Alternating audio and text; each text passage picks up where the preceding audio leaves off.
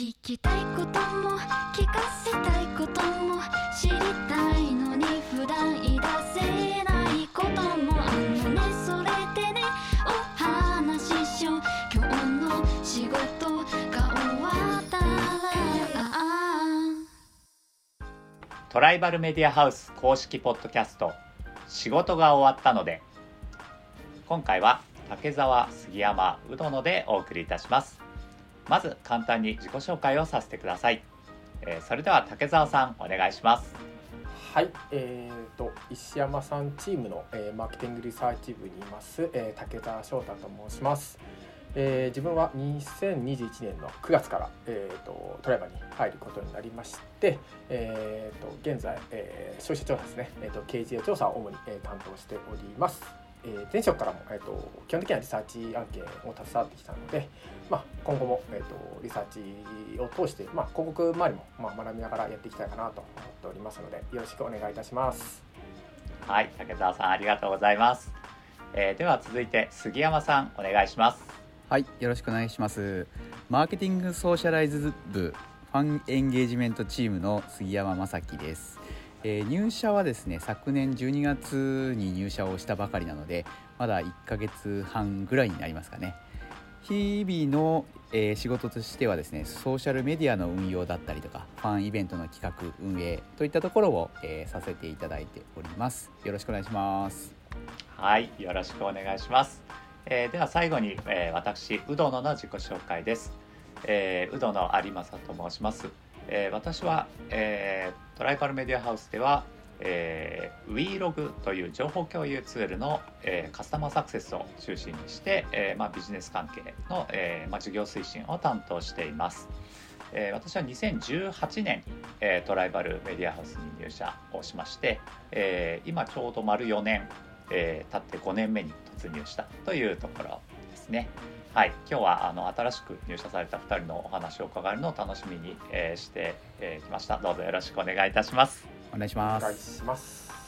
はい、えーでは今日もですね、えー仕事が終わったので、えーこの、えー新たに、えー入社されたお二人にいろいろお話を伺っていきたいと、えー思っておりますので、えーどうかよろしくお願いいたします。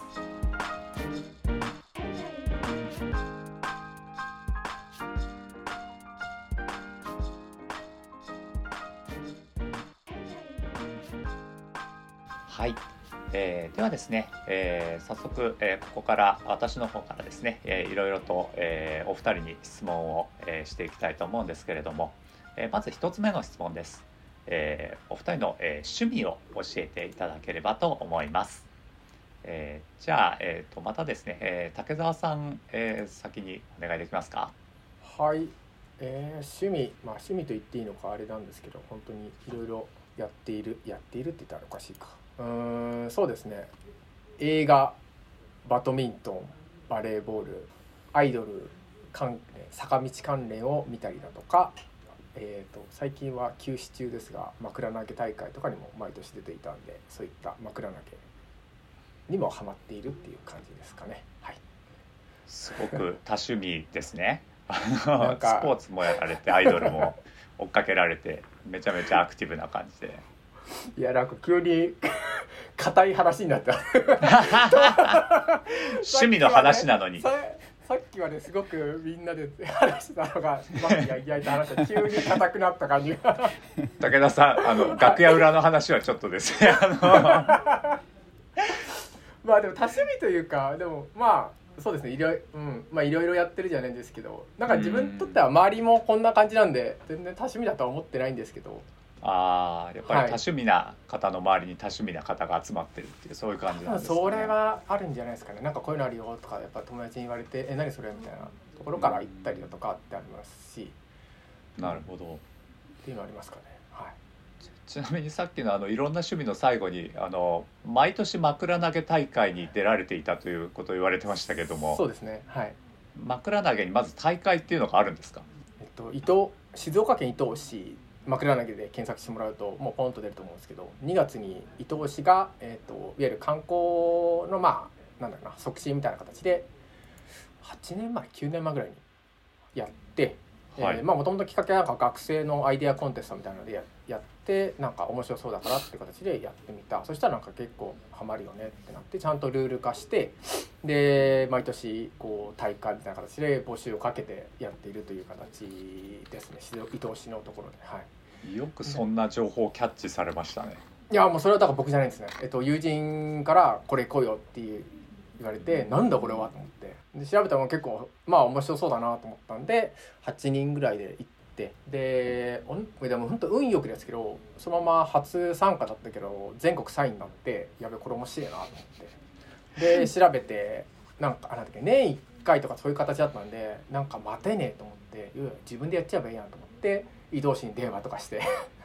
畳の上でやるんですけど畳レンタルできるかなとか、あと枕があの枕株式会社が専用枕投げ大会のためだけにあの専用に作ってて で1個1個3000円もするんですよ。なんで枕株式会社にメールして「すいませんちょっと貸してくんないですか？レンタルできないですか?」みたいなとか聞いたりとか。でやってそしたらそのあそんなにちょっと言うんだったらあのご紹介しますって言って教えてもらって。でそこでつながったりとかして、まあ、その後 NNB48 とやったりとかあのキンプリやっけな。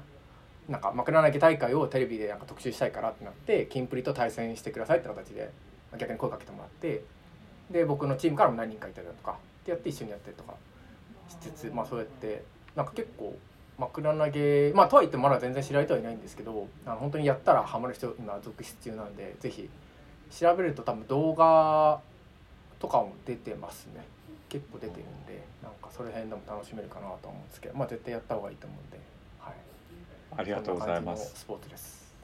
なんかあのこのままちょっと私話聞いてるとめっちゃ枕投げで終わりそうなんであれですけども、次ちょっと一個だけ あはい。聞きたいんですけどそれ枕投げって、えー、とどどうすると勝ちになるんですか？勝利条件というのは。基本的にはちょっとドッジボールをイメージしてもらえばいいかなと思っていてドッジボールのえっと枕投げば枕な枕バージョンって形ででただ、えっとま、キャッチできちゃうと簡単なんで、えっと、キャッチは禁止でもう避けるだけっていう形で5対5で基本的に、えっと、2分1セット3セットマッチで全員アウトになるか、えっと、1人大将がいるんで大将に当たると一気に負けになっちゃうんですね。っていう形なんでまあえー、とお互いに投げ合って、えー、と同時に枕が10個飛び交うんですけども同時に投げ合ってでまあ当たったらどんどん引いていく。で2分経って残りの人数が多い方が勝ちみたいな。でそれを3セットマッチみたいな形です。なるほど。基本的にはそんな形です、はい、枕10個のドッジボールみたいなみたいな感じのをイメージするんですね。はいあーでも確かにそれはすごくなんか遠くから見ると絵面として枕投げ大会って感じがしますね。ですですなるほどありがとうございます。えーではすみませんお待たせしました杉山さん、えー趣味のお話お願いできますか？はいそうですね私も趣味は結構多くてですね、まあ、ちょっと代表的なものだけを挙げさせていただくとまず一番今ハマっているのはトレイルランニングっていうですね、うん。山を走る、まあ、競技があるんですけど、まあ、それにここ5年ぐらいはハマっていて特にその今主戦場というかメインでやってるのが100キロとか100マイル、まあ、160キロ走る大会とかにエントリーをしたりとかしてですね、えーまあ、全国でいろんなとこでやってるんですけどそれに出たりっていうのをやってますね。あのマウント富士トレイルとかそういうやつあそうですね。そうですね。はいはあえマラソンの要は山でやるって感じ？そうですね。マラソン4回分ぐらいを山の中でやるっていう感じですね。へはい。あれせ制限時間めちゃめちゃ長かったりしませんでした？そうですね。制限時間は、まあ、大会にもよるんですけど40何時間とか。そうですね。30時間とか。そういう制限時間の中でもう本当に一晩二晩山の中で あのヘッドライトをつけて走り抜けて朝を迎えて とかそういう大会に出てます。ははい。仮眠とかを取ったりするそうですね。仮眠とかもそうですしなんか走りながら寝たりとか 幻幻覚を見ながら走ったりとかっていうこともありますね。だいぶサバイバルな感じですよね。そうですね。はい。えー、それはなんかはいはははまったきっかけってあるんですか？ちなみに。ハマったきっかけはですねまあもともとそのランニングをしていたんですけどまあランニングもその足をまあ怪我してそのリハビリでランニングを始めてその流れでまあ東京マラソンに当たって走り始めたっていうのがきっかけではあるんですけど、まあ、そこその時点では山を走るなんていうのはちょっとあんまり考えてはなかったんですけどはい。あの始めたらすごいその面白い、まあ、走走ること自体はすごい辛いんですけどそのトレイルランニングの何が面白いかっていうとその平地を走るよりも圧倒的にアイテム自分が使うアイテム数が多いこと。例えばザックあのリュックだったりとかヘッドライトだったりとか、ウェアにしてもその夜夜中も走るのでそのジャケットだったりとかその一つ一つがやっぱりそれを選んで自分がどれに合ってる自分がどれが合ってるのかとか好きなのかとかそういうアイテムチョイスがすごい楽しかったりとかやっぱりその40、まあ、30時間40時間走る時にその戦略を立てないで走ることって結構厳しくて自分はこの山のこのパートの時はここのぐらいのタイムでこういう走りをしながらこういうふうにこの時間内に走り切ってとかそういう何ていうんですかね事前にもう結構戦略を立てた上でそれを当日実行していくみたいなそういう戦略性のあるものなんですね。なのでそれがすごい面白くてハマりましたね。あーじゃあもうその戦略がはまってこういいタイムが出たぞみたいな時にものすごくこう、はい。ややったぜみたいな感じになるそうそうですね。あとやっぱり平地とやっぱり違うところってあのフルマラソンとかって基本的にはあの1キロ何分で42キロ走りきるみたいなそういうのがこうタイムで計算できるんですけど、はい。山ってやっぱりこう上りもあれば下りもあれば夏は暑いし冬は寒いしみたいなそういうやっぱり気象条件とか地形とかによって、まあ、全くこうタイムとか違ってくるので、まあ、そういったところがあのそれに対して自分がどういうトレーニングが必要なのかみたいなところも結構変わってきたりとかしてそれも考えるのがすごい面白いですね。奥が深いですね。はい、やべ枕投げと一緒ですね。戦り略必要なんですよ。た略だ投げれば勝てるんじゃないんですよ。そうなんですよね。フォーメーションを考えたりとかとかうん。投げるタイミングだとか投げ方がすげえ変わってきて相手相手のチームがどういうフォーメーションかによってもまた変わったりだとかしてそれが多分他にもハマる人たちが多いんだろうなと思ってたんでなんか聞いててやっぱ戦略性のあるものって結構ハマりやすい。ハマりますよねきっと、ね。あのただ走るだけだときついもう辛いとかきついが来ちゃうんですけど、はいはいその自分の立て例えば事前に自分がこのタイムでこの区間何どのぐらいで走り切るみたいなの立てた立てて実際に終わった時に自分がそのタイム差がどのぐらいあったかをもう見るのも結構好きなんですよ。でそこは何がダメだったのかとかここの上りが遅かったからダメだったとかこの下りのところはこういう地形でこういう下りだったから自分がダメだったとかそういうのを全部こうなんていうんですか振り返ってじゃあ次はこういう練習をしていこうみたいなことを考えたりとかそういうのがすごい楽しいですね。え練習って富士山とかに行ったりする感じですか？いや練習はですねそそんな遠くにはなかなか行けないので、まあ、高尾山とかあの近いので、はい、都大は高尾山だったり、まあ、埼玉の飯能とか秩父とかそういったところに行ってますね。はい。なるほど。ありがとうございます、はい。なんというかお二人ともすごく趣味が戦略的であるっていうところの 意外な共通点があの、はい。見つかりましたけれども。なんかこれあの多分このお二人だとこの趣味の話でこのまんまなんかこう2時間いけんじゃないですか杉浦さん。2時間全然いけそうなんですけど。別パートにしたいぐらいですね。そうですね、ちょっとなんかこうば番外編とかであの、はい。このですね。あの、仕事が終わったのでのもうあの趣味編みたいな感じで、はちょっと別途あのやれるように後でちょっとサ,、はい。サニーさんにお願いをしてみたりしようかなって今思いました。他の他の趣味もまだたくさんあって結構ハマってるものがああのスニーカー、ね。スニーカーが大好きで、はい、家のあの下駄箱100足ぐらいは入るんですけど80足ぐらいはもう自分のスニーカーが入っていてそこにあのあまり入れられ家族の分も入れないとならないのでそこからあぶれた分は全部箱で積み上げてるとか。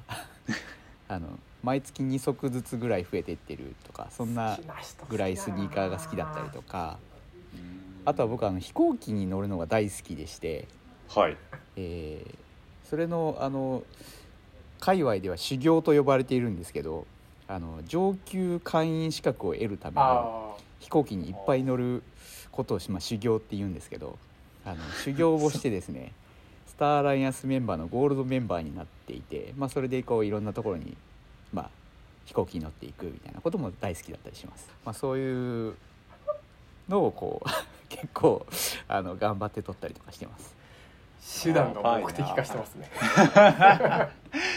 なんかこのお二人と話してると知らない世界がどんどんどんどんとこう明かされてって ちょっと止まらないんですけど、はい。すみません。あのちょっとあの次の質問いかせてください。はい、ではですねあの、まあ、ちょっとお二人のあの故郷のお話とかも伺えればと思うんですけどもあのご出身地とですねあとあのちょっとふるさとの自慢とかもしあれば一つ挙げていただければなと思います。じゃあ今度は杉山さんからお願いできますか？はいえっと、私はですね静岡県出身なんですね。でまあ自慢と言ったらまあもう100%ぐらい多分出てくるとは思うんですが富士山ですねやっぱり。え枕投げじゃないですか？静岡県ですよね。そこはまさか今そこで静岡県が出るとは思わなかっいやさっきちょっと思ったんで。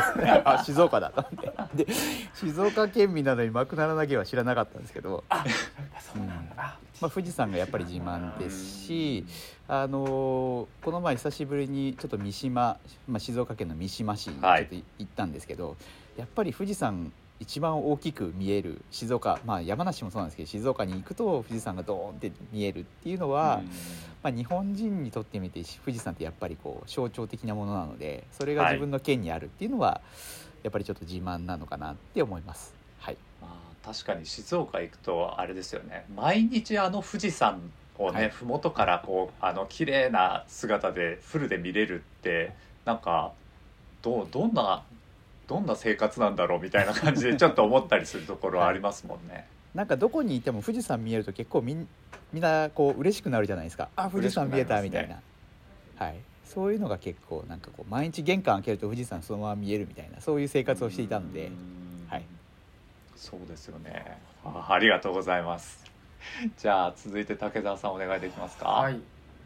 いやー正直あんま自慢ないんですけど僕東京生まれ東京育ちでうん。なので東京の田舎者って僕は呼んでるんです自分で言ってるんですけどあの23区外なんで、はい。まあ全然そんな感じでずっと過ごしていてで本当今なんだろうな。ないんですよね。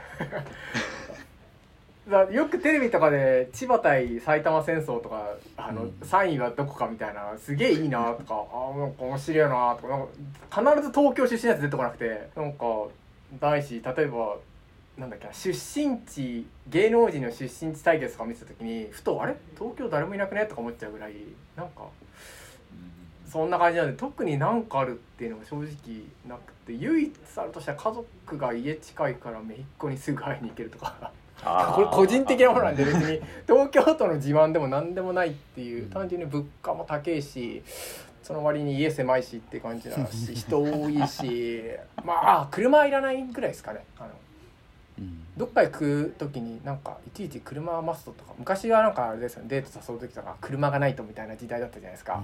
はい。もう全然考えないです逆に車じゃないといけないところとかもうあのデートのプランから対象外ですからね そんな富士急とかも全部電車で電車で行けるし優雅に行けるしバスなんと違って絶対あの高速道路渋滞しないし素晴らしい。電車っていう素晴らしいテクノロジーはこんななぜみんな使わないんだっていう思うぐらい。まあ、なるほど。そういう意味では都内はあのあれですよね電車山手線とかも5分おきとかに来る来るじゃないですか、ああそうですね、はい、たまに地方に行くとうん。電車がこう15分おきとか、まあ、それでも多いと思うんですけど30分おきとかだったりとかするとなんでこんなに来ないんだみたいに思うんでやっぱりあの5分おきとか朝だと23分おきぐらいぐらいに来るのは素晴らしいですよね。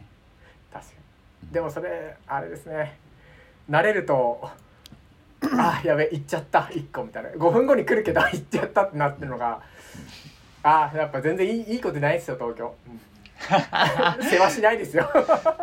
いやー今ちょっと話聞いててまあねいやーやっぱ公共交通網が充実してるっていうのが自慢なのかなってまとめようとしたのになんかね いいところないとか言われてしまうとあれですけども。まあ私もちょっとあの横浜の郊外あの横浜と町田の境目とかに住んでいたのでなんていうか結構竹澤さんに近いかったので実は気持ちはわかるといえばわかるなとあの私も車の免許は未だに持っていなかったりしますあそうなんですね。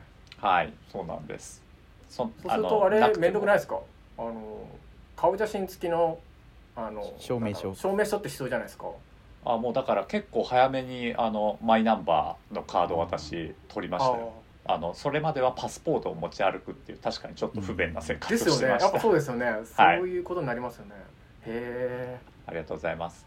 じゃああのそろそろですねもうちょっとあのお二人のあの自身のご自身のお話を聞かせていただきたいなと思うんですけどもあの学生時代とかですねあのまあ先生だったりとかあるいはまあ周りの友人とかからあのまあなんか通信簿に書かれたりとかあるいはあの友達によく言われたりしたことって何でしょう？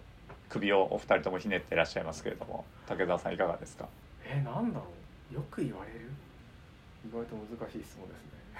難しい、まあなかなか思い出せないなと、ありますよね、うん。はい。まあまあ特に我々の年代になると学生時代だいぶあの遡ってるっていう感じはあるかと思うんですけども、まあなんかこうおとなしかったりとかまああの賑やかだったりまあ何かしに夢中になりがちだったりいろいろとある気がするんですけども。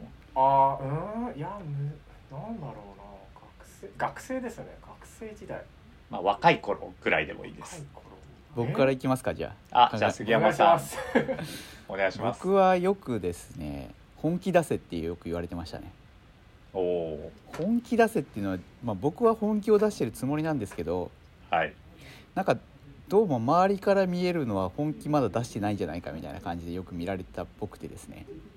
お前はまだ本気出してないみたいなことを先生によく言われてまだやれるだろうみたいなそういうことをよく言われてましたねあーなんか杉山さんすごくニコニコされていてなんかこうあのお顔見ててもあ結構きっとなんかこうこれまでの人生笑うことが多かったのかなみたいな気がするのでなんかそういうところもひょっとしたらあるのかもしれないですね。なんかあの例えばなんですけど仕事とかもそうなんですけど忙しい時って僕忙しいっていうのが嫌い忙しい忙しいっていうのが嫌いなんですねで逆にこう忙しいと楽しくなってくるんですよ。あのドラゴンボールのベジあドラゴンボールの悟空じゃないですけどはい。強いやつ,、やつに会うと「オラすっげえ楽しいぞ」みたいな。戦闘民族ね。そうそういう感じであのきつければきついほどまあド M みたいな感じにななっちゃうんですけどちょっとこれだ大丈夫なのかな？大丈夫大丈夫ですよそういう方が結構楽しいでなんかそのきつさを顔に出さないというか大変さを顔に出さないというか楽し楽しむというかはい っていうのがもしかしたらその本気出せみたいに言われたところなのかなとも思ってますね。はあーあかっこいいですね。なるほどありがとうございます。竹澤さんは何かあります？いや思い浮かばない。もういろいろありすぎてなんか特にないですかね。まあえうん本当ないですね。なんかなんかあげてくれって言われても多分これから皆さんと絡んだ時に同じようなことをを思うんじゃないですかね。今まで会った友人たちと。なんか全然うん盛り盛り上げ役？うん？いや違うな。でもいろいろありますからね。うーん。はい、まあ、普通に話してて、はい。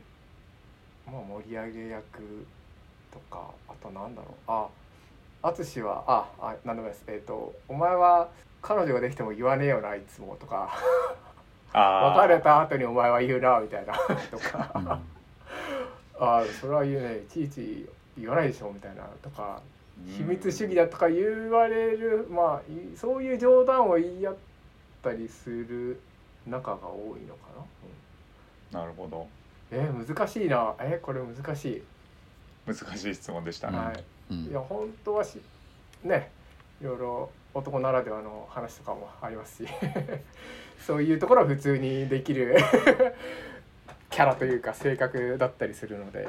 まあなるほど。まあでも真面目なところは真面目だったりするんで。雰囲気そういう伝わってきところもあまったりはするのでやっぱその辺は理解は多い友人が多いかな。す。うん。うんだからそういうふうに言われたりとか、まあ、やっぱ論理的だよねとかは言われますしね。うん。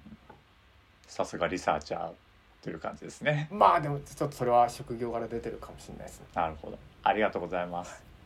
じゃあ次の、えー、と質問に行きたいと思います、えー今一番自慢したいことを教えてください。これどちらでもいいんですけども。杉山さん、はい。いかがでしょう？なかなかそうですね。あの僕ジムに行ってるんですけどはい。スポーツジムですね。はい。あの誰とは言えないんですけど日本で今、まあ、一番有名ぐらいなスポーツ選手も来ているジムに僕行っていてほその方のあのトレーニングとかを見ながら僕も筋トレとかトレーニングをやっているっていうのが今の自慢です。うなるほどえーっと、はい。ちょっとあのリスナーの方には申し訳ないんですけれどもあの、はい。はい、この収録が終わった後で あのどなたなあのか P を入れてもらえれば、はい、あ P を P をね入れちゃえば。P 入れてもらえそう。ば大丈夫です。そうですね。ええどど誰誰が来てるんですか？これこれ本当にこれダメですこれは。だダメですね。はい、はい、唯一見に行きたいと思った方は、はい、すごいえー、そうなんですよ。はい。なので僕も10回以上は多分彼を見ていて。はすごいね。いい環境だなと思いながらトレーニングをしてます。あいやすごいですよね。ジムでトレーニングしてたら やってきたらおおってなりますよねそれは。はい。そうなんですよ。はい。はい。なるほど。ありがとうございます。きっとここはなんかサニーさんがいい感じで処理をしてくれて お願いします。表に出るかどうかわからない話ですが はい。ありがとうございます、えー、武田さんいかがでしょえーっと、まあ、自慢は特にないですけどもう姪っ子が可愛いぐらいですかね。うね超自慢ですよねそれ、はい。もう自慢うんまあしょうがないですよね可愛いんで。うん、そうですね。可愛いそれはしょうがない。ですかねうん。で二駅横なんですぐ会いに行けるっていううんめいっ子さんおいくつなんですか今4歳ちょっとかなああじゃあもう言葉は喋れて割と懐いても来られるみたいな、まあまあそうですね結構人見知りな性格なんでなかなかうんいやほんと人見知りであれなんですけど、うん、なんかいないところでは俺の名前を呼んだりとかはしてるみたいなことを姉から聞きますけど。かわいい。いいですね。なんかちょっとテンション上がりますよねそれ、そうですね。うんまあやっぱなんですかね。なんか可愛いと思っちゃいますよね。ありがとうございます。じゃあ次ですね、えーちょっと人生の野望を教えていただきたいと思うんですけれども。はいこの人生で成し遂げたいことですね。あったらぜひお願いします。えー、なんだろう。あーじゃあ野望じゃないけどいいですか？まあ言ってみてください。はい。えーっと今年やってみようかなと思ってるのが2つあって、はい。でそのうちの1つがまあ将来どんなどんな風になるかなっていうのはすごく気になっているところでまあ1つ2つのうち1つが、まあ、資産運用をちゃんとやろうかなっていうのともう1つがえっと寄付したいなと思ってて。お。で寄付が iPS 細胞あるじゃないですか。はいはい。なのでなんか単純に状況どうなのかなってすごい気になってるんですけどなんかただ単に連絡しても多分返信来ないだろうなと思ったんででも寄付したら寄付した人間無視しないだろうなと思って。うんあれが今後どうなっていくなんか新しい心臓がね自分で細胞生まれ変わってなんか移植できたりとかはい。っていうのも言われてるわけじゃないですか。うん。なのですごいそういうところでちょっとそうそう寄付をあちょっとやってみようかななんて思っててでどこかなって時に、まあ iPS 多分まあ自分自身もそうだし世界中のためになるだろうしなんかそれでしながらまあ将来本当にどんな風にできていくのかなとか腕が再生したらすげえなとかうん。思うんでっていう面白みはあるかな。なんで野望っていうよりもまあそうですね。なんか将来一応いろいろ日本大丈夫かって思う反面でもなんとか生きていかなきゃいけないから そういうことも思いつつうん。なんかもっと世の中良くなったらいいんじゃないっていうところに今そういうところに関心を持ち始めたぐらいかな。んあー。か全然野望じゃないんですけど、まあ、将来的になんかそういうところとかにもなんか他の人でもなんかいろんななんかそういう人からお話聞きたいですね。いや今将来こんな風になるんだよとか。うん。っていうのをすごい今関心があるんですけどなんあー。で個人的なこうなろうみたいなのは残念ながらないんですけど、は いやでも面白いお話です。ありがとうございます。杉山さんいかがですか？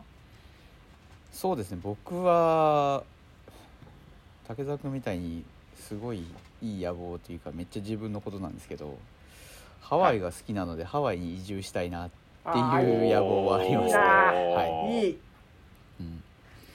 まあ、コロナ前は結構年2回とか海外出張帰りにそのままハワイ寄って帰っちゃうとか結構ハワイはしょっちゅう行ってたので、まあ、今全然ちょっと行けないっていうのはあるありますけど、はい。まあ、将来的には向こうに住みたいというかまえ飛行機乗れただけなんじゃないですか？あ それもありますね。はいいいですね。確かにハワイですね。ハワイ行きたいなもう一回。もうなんか確かにハワイを拠点にしてうん。なんかこう好きな場所にこう飛行機乗ってね行って、はでも生活する生活のためにハワイにまた戻ってくるとかなんかもうすごいロマンって感じしますよね。そうですね。はい。えでもやっぱ飛行機きつくないですか？えいやきつくないですよ。全然。7時間？8時？間あそっか。杉山さんに聞いた僕は間違いでした。い趣味で乗る人ですからね。やでも本当あれもし一もっと早くなって1時間2時間になってくれたらなとか本当思うんですよねシンガポールとかも結構7時同じぐらいです7時間ぐらいだったと思うんですけど、うんなんか本当それができたら移住本当に移住じゃなくてもねなるほど。ハワイかありがとうございます。はい、じゃあ、と、どんどん次の質問もいきたいと思いますけれども。えー今欲しい能力があったら教えてくださいという質問ですね。能力。いかがでしょ能力ってなんか、はい手が伸びるとかう。まあ、手が伸びるとかでもいいんですけど、あの技術を使えるとかそういう こ火とではなくまあ、使いたい、使いたいですけど、どっちかというと。僕は現実的なところでいくとクリエイティブ力みたいなところの能力が欲しいなと思いますね。おークリエイティブ。はい。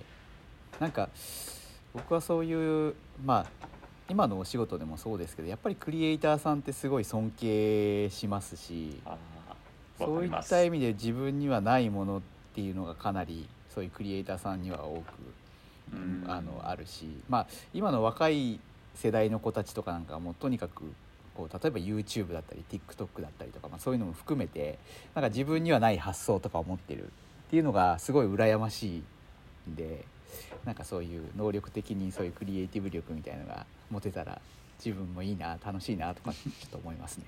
ああなるほどなんか杉山さんはそういうあの元々のなんか戦略的な思考とかがあるからそこでクリエイティブあるとめちゃめちゃ強くなりそうって感じしますよね なるほど。ありがとうございます。竹澤さんはいかがですか？能力あんまり考ええ現実的な話をしちゃうと身長とかも欲しいですし。おお身何でも長が欲しい何でも欲しいですよね。なんで自分が想像したものが現実になる能力。もう無敵ですよね。漫画とかでありますね。そういうの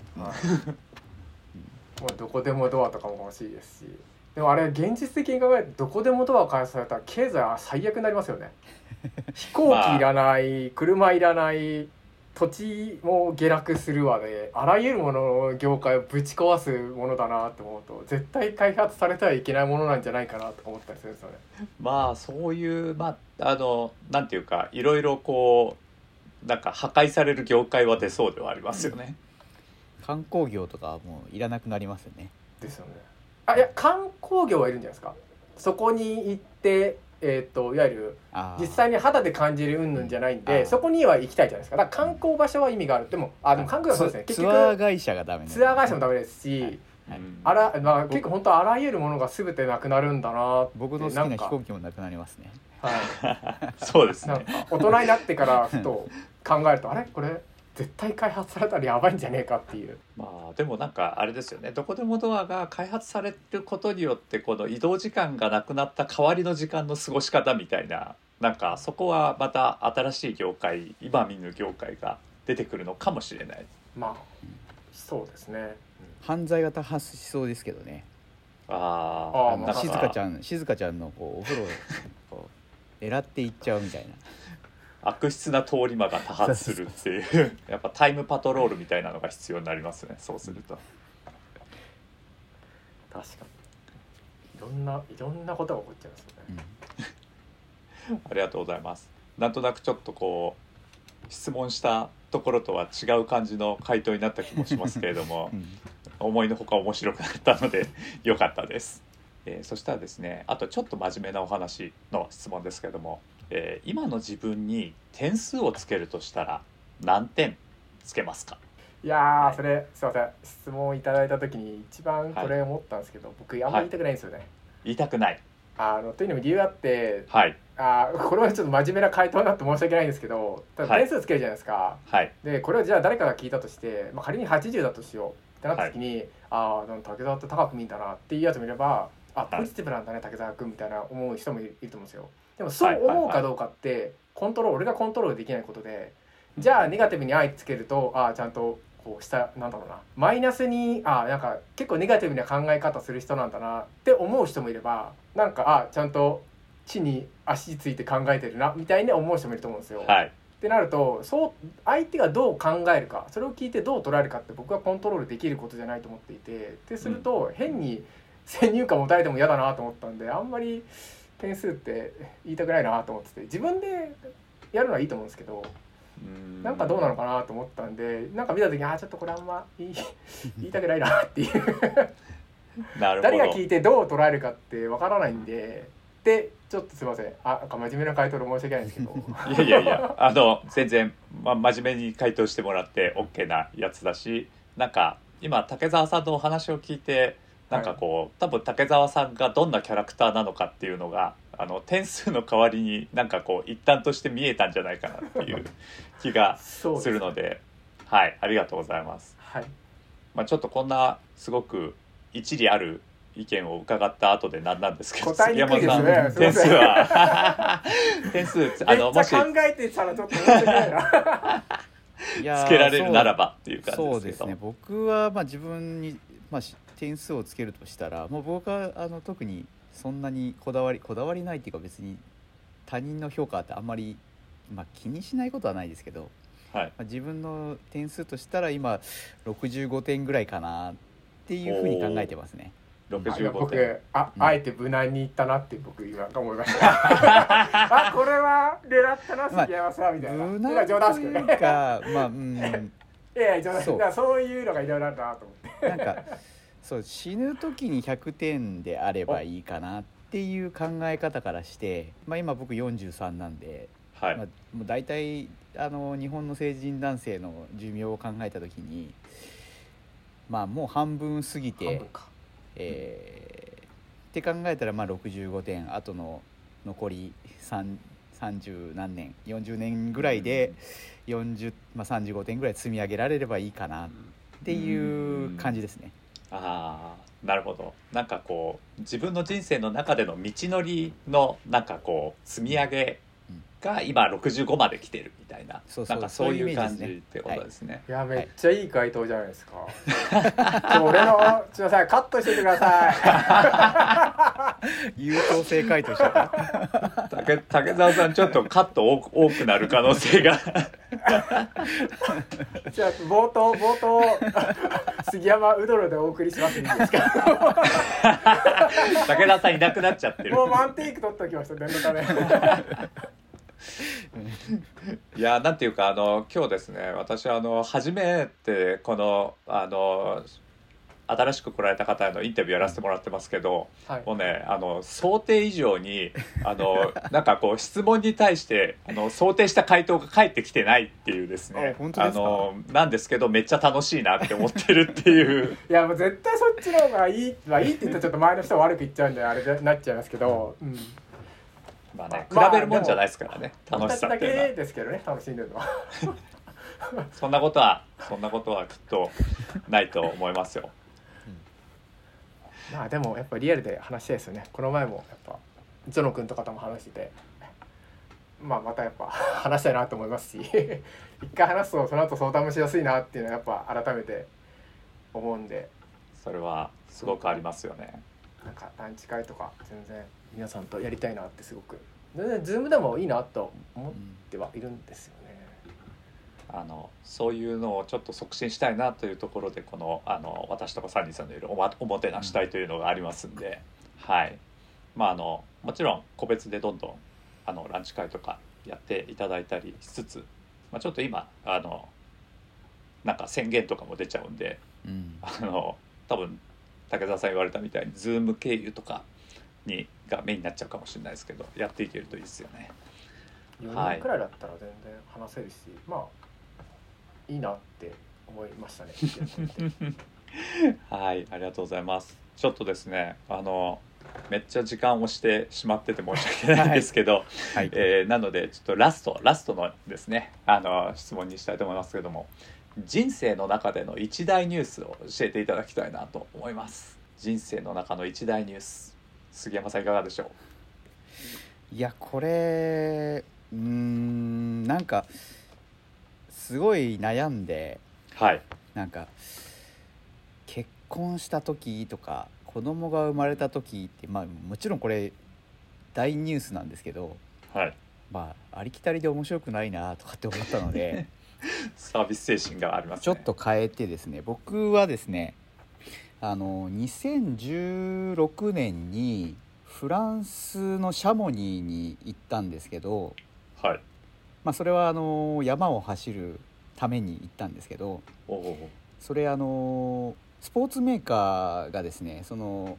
シャモニーモンブランモンブランという山の周りもう160キロを、まあ、あの UTMB というですねウルトラトレイルデュモンブランという大会があるんですけどそれをこう、まあ、それに近い形でその同じようなコースをですね、えー一番日の出てる時間、まあ、夏至の日にその165キロをチームで走り切ろうっていうイベントがあってですね。